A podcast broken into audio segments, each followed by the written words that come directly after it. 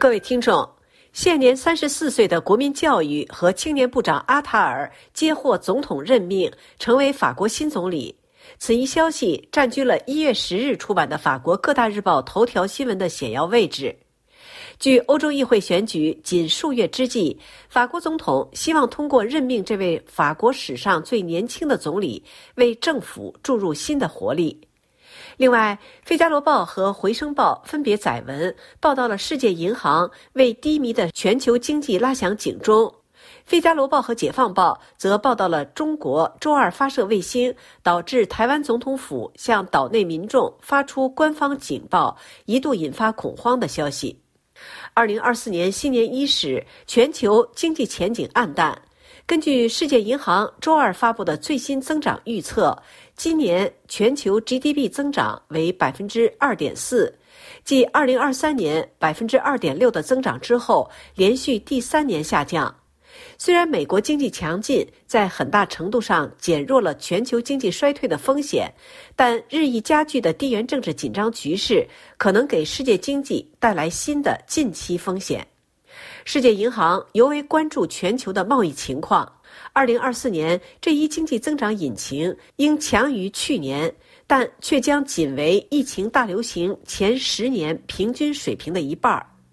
增长前景主要受到多重风险的影响，如乌克兰与中东的冲突带来的政治紧张局势、利率上升引发的金融压力、持续通胀的可能性。中国经济放缓、贸易机制碎片化以及与气候变化相关的灾难等，世界银行特别强调中国经济现状引发担忧。作为全球第二大经济体，中国今年的经济增长预计将从二零二三年的百分之五点二降至百分之四点五，二零二五年将进一步下降到百分之四点三，这是一九九零年代以来的最低水平。这种放缓反映出中国国内消费急剧下降，疫情后经济重启效应消退之后，消费者信心远低于疫情前的水平。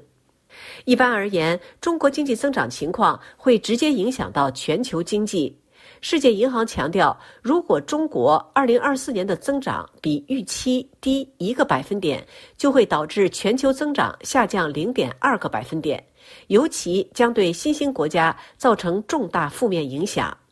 人口的老龄化和人口减少，以及债务增加、房地产行业遭遇危机以及投资放缓，都是中国经济增长的障碍。中国正在步入较低增长的道路，这种情况可能会持续下去。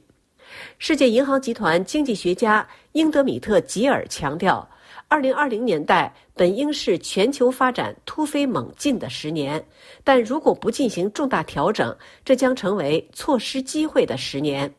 另外，距台湾总统大选仅四天之际，中国周二发射一颗卫星，台湾总统府向岛内民众发出官方警报信息，一度引发恐慌。台湾国防部周二下午两度以中英文形式发出警报，称中国当天下午发射卫星飞越台湾南部领空，呼吁民众小心。警报自动出现在岛内民众的手机屏幕上，但英文版本中的“导弹”一词引起民众恐慌。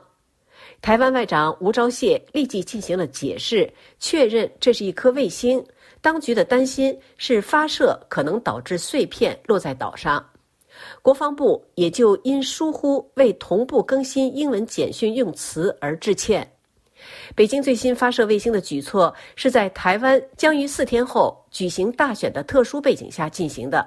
作为本次大选最受青睐的候选人，即将卸任的副总统赖清德周二指责北京试图通过一切手段影响台湾投票。这次选举结果对台海两岸关系至关重要。赖清德指出，台湾的每一次选举都会受到北京的干预，而北京对今次选举采取的手段更胜过以往。除了政治和军事恐吓之外，北京还使用经济手段、认知战、虚假信息威胁利诱。他坚称，台湾绝不能对和平抱有幻想。接受一中原则不是真正的和平，没有主权的和平就会像香港一样是虚假的和平。只有在保持平等和有尊严的关系基础上，台湾与中国对话和合作的大门才会永远敞开。以上是本台今天的法国报纸摘要节目，由刘芳选播，感谢收听。